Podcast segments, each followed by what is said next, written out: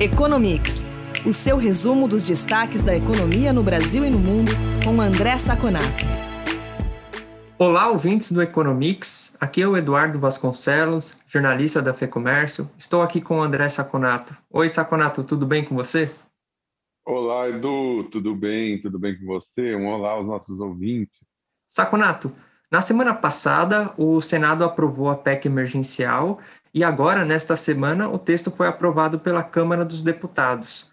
A proposta prevê até 44 bilhões de reais para novas rodadas do auxílio emergencial. Este valor fica a parte da meta de resultado primário.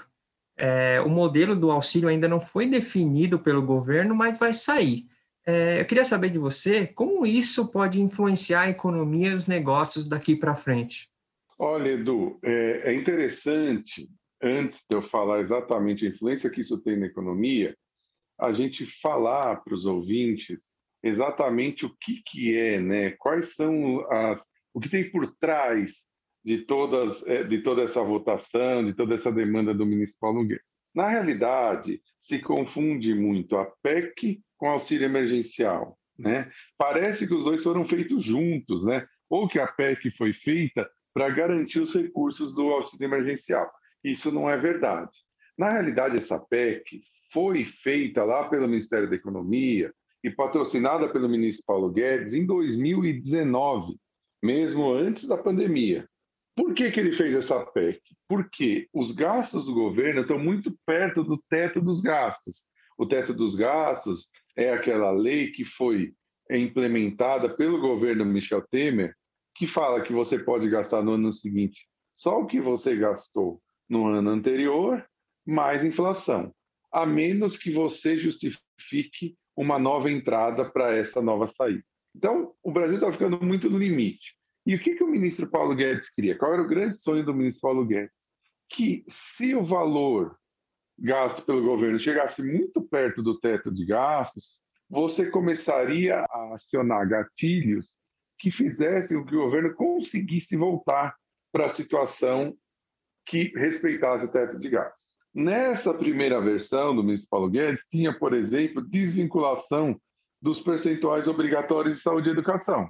Aí você pode me perguntar, poxa, mas o ministro é ruim, o ministro é mau, que queria tirar de saúde e educação para cobrir o rombo do governo? Não, na realidade, quando você faz isso, você só coloca um novo desafio para a sociedade. Você não quer tirar da saúde e educação? Vamos fazer pressão para tirar de outros lados, da, de, de salário de funcionalismo público, de judiciário, etc. Então, é, a ideia era essa. Era, uma, era algo muito mais amplo do que se tem hoje. Tá? E aí o que se foi feito? Percebeu-se que era necessário um aumento do tempo de, do auxílio emergencial, né? que dá até novembro do ano passado não era suficiente porque a pandemia foi maior do que a gente imaginava o tempo que ela vem durando.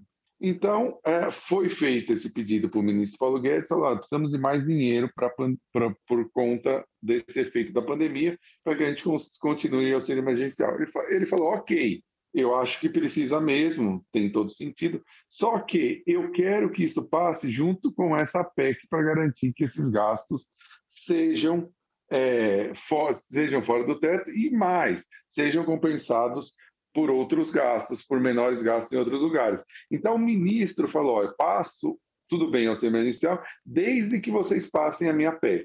Foi aí que os dois se juntaram, né? eles, não, eles não, não nasceram juntos. A primeira versão, que foi para o senador Márcio Vittar, que foi o relator, incluía todas essas desvinculações. Né? Essas desvinculações foram cortadas no Senado e confirmadas na Câmara, ou seja, não vai mexer com saúde e educação. O que, que são esses gatilhos? Né? O que, que sobrou desses gatilhos na versão aprovada? Então, primeiro, o limite, como você falou, para o uso do auxílio emergencial inicial, né? já tem gente falando em estender esse valor, é de 44 bilhões. Se passa, esses 44 bilhões estão fora do teto dos gastos, porque estão dentro de uma PEC emergencial.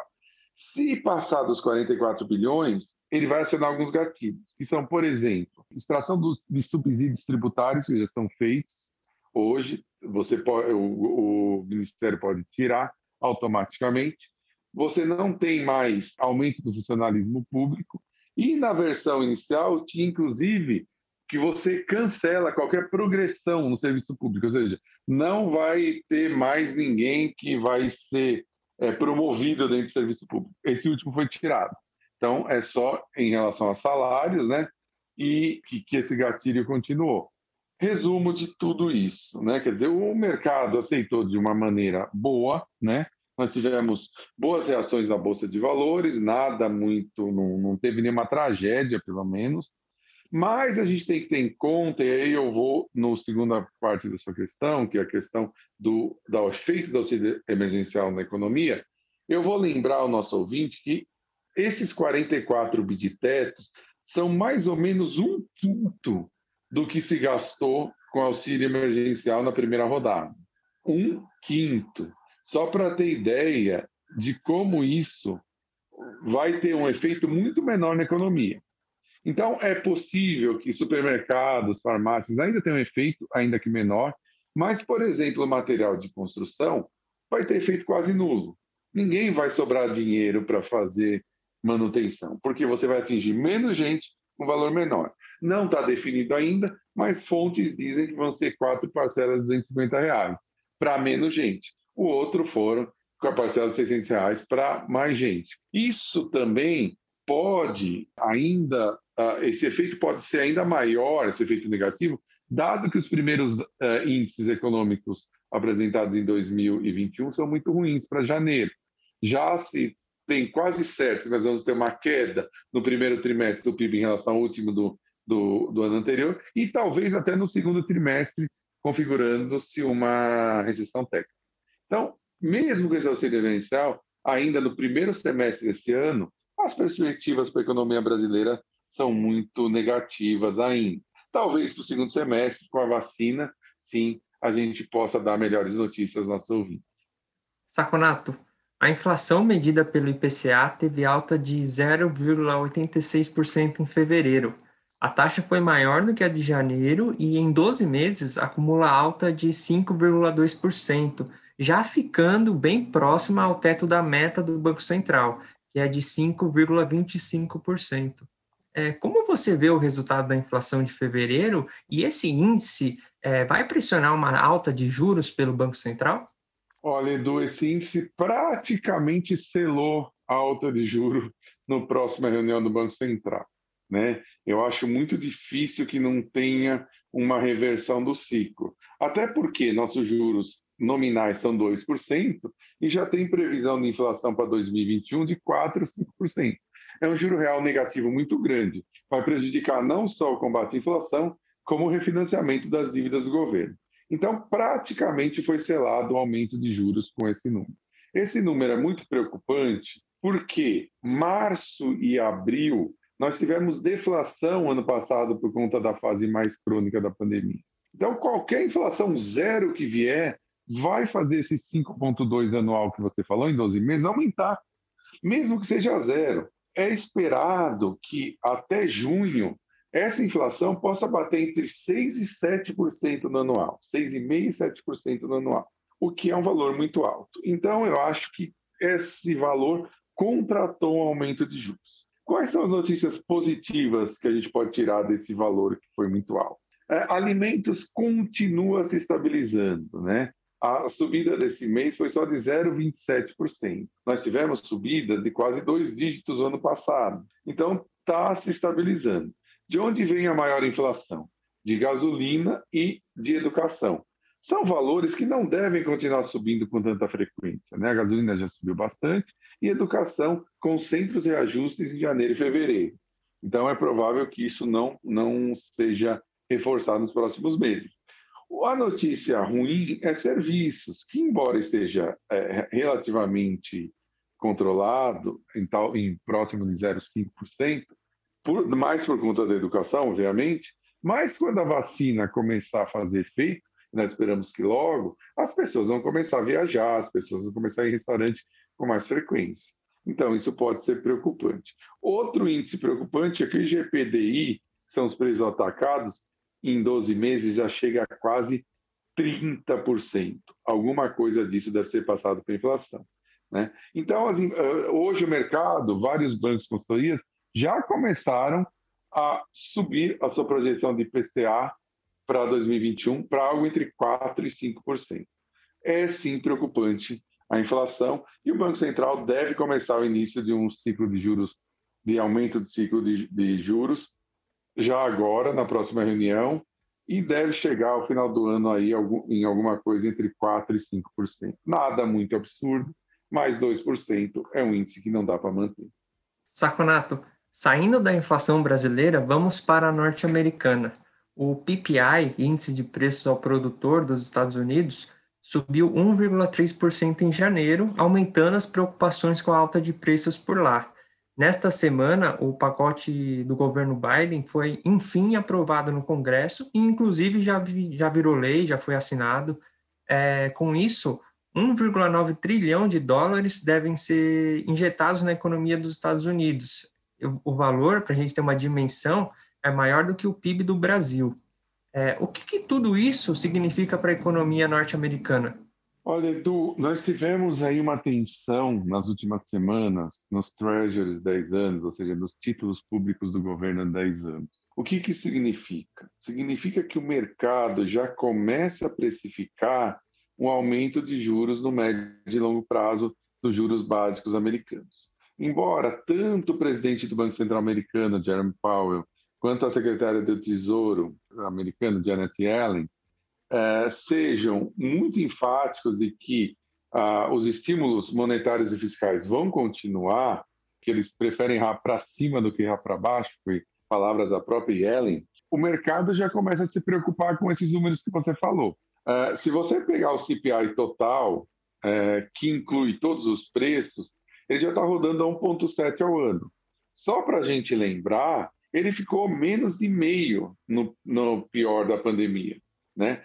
E lembrando que a meta dos Estados Unidos, eh, no CPI, não do PPI, é de 2%. Né? Mas é, esses números já começam a preocupar. O mensal do CPI total já está rodando em 0,4%. Obviamente, se isso se mantiver em 12 meses, vai ser muito, muito maior que a meta né, do CPI. Isso ainda com valores de serviços muito baixos. Né? E a vacinação está rodando muito rápido lá. Então, como você falou, tem o pacote de 1,9 tri, tem a vacinação rodando rápido e tem uma poupança forçada, como nós já falamos em 2020 em outros podcasts, de 1,4 tri. Por isso, as taxas de juro já começaram a aumentar a longo prazo. Resta saber, e é a pergunta de um trilhão de dólares, né? Porque com tanto dinheiro no mercado, a pergunta de um milhão de dólares já não vale mais. É a pergunta de um trilhão de dólares. Se esse ajuste da taxa de juros é pontual, vai estar tá acontecendo agora, porque o Biden trouxe um novo horizonte de gasto para a economia americana, ou se é uma subida de preços que deve ser escalonada ao longo do tempo. Isso faz muita diferença, principalmente para a subida de juros do Banco Central. No segundo caso, a subida vai ser muito mais rápida. E lembrando sempre o nosso ouvinte que subida de juros do Banco Central americano propicia subida de juros aqui do Banco Central brasileiro, porque senão os investidores não vão ver vantagem de continuar com seu dinheiro no Brasil, levam todo para os Estados Unidos, e também propicia mais desvalorização da moeda brasileira, porque a moeda, uh, os dólares vão migrar novamente para os Estados Unidos. É, por isso, é bem interessante a gente ficar bem atento nesses números.